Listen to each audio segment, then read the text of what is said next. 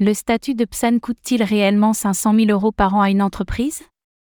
À mesure que l'industrie des crypto-monnaies évolue, il en va de même pour le cadre réglementaire.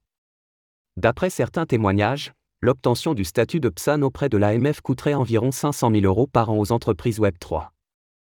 Est-ce vraiment le cas? Si oui, quelles en sont les raisons? Nous avons mené l'enquête.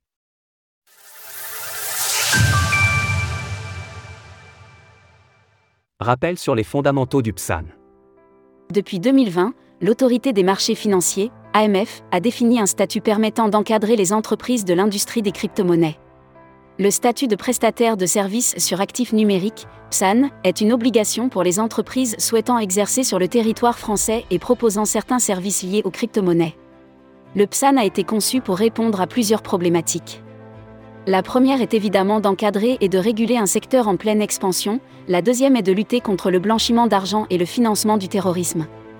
Enfin, la dernière est de permettre, en théorie, une concurrence saine et loyale entre les différents acteurs pour toute entreprise souhaitant exercer une activité dans l'un de ces secteurs sur le territoire français, il est obligatoire d'obtenir cet enregistrement PSAN. Pour ce faire, l'AMF impose de nombreuses mesures qui représentent un coût non négligeable. Dans le cadre de la série de vidéos sur Cube 3, publiée sur la chaîne YouTube de Cryptost, les startups incubées ont découvert le montant qu'il faut débourser pour se conformer aux exigences de l'AMF et obtenir l'enregistrement PSAN, environ 500 000 euros par an. Un PSAN à 500 000 euros par an? Vraiment? Afin de donner une réponse détaillée à cette question, nous avons contacté William O'Rourke.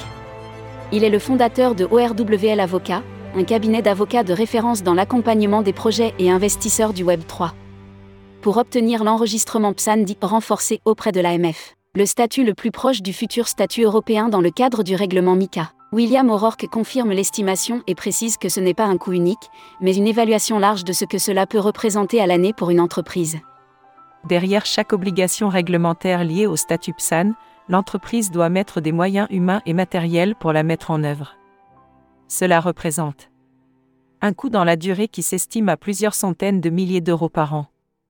C'est un constat qui a également été confirmé par Victor Charpia, avocat au sein du cabinet Kramer Levin et spécialisé dans le domaine des fintechs et des crypto-monnaies. Dans une publication sur X, il donne les détails de ces coûts. Quels sont les coûts liés au PSAN Concrètement, les dépenses liées à l'obtention du statut de PSAN se justifient par plusieurs points, le recrutement de nouveaux employés, l'acquisition du matériel nécessaire pour qu'ils exercent leurs activités et enfin les audits. Ces constats s'appliquent autant pour la mise en conformité que pour la cybersécurité. Pour mieux comprendre, William O'Rourke nous explique. Prenons l'exemple de la lutte anti-blanchiment d'argent. D'abord, il est nécessaire de faire les politiques pour obtenir l'autorisation de l'AMF.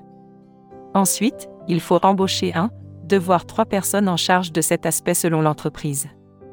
Enfin, il faut leur donner les outils nécessaires pour travailler.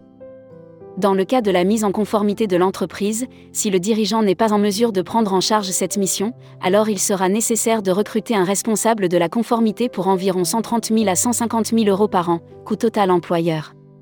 Mais ce n'est pas tout, puisqu'une entreprise visant des investisseurs particuliers doit se préparer à accueillir des milliers de clients. Ainsi, le responsable de la conformité devra être accompagné d'un alternant ou d'un profil junior, augmentant respectivement les coûts de 10 000 ou 50 000 euros. William O'Rourke ajoute.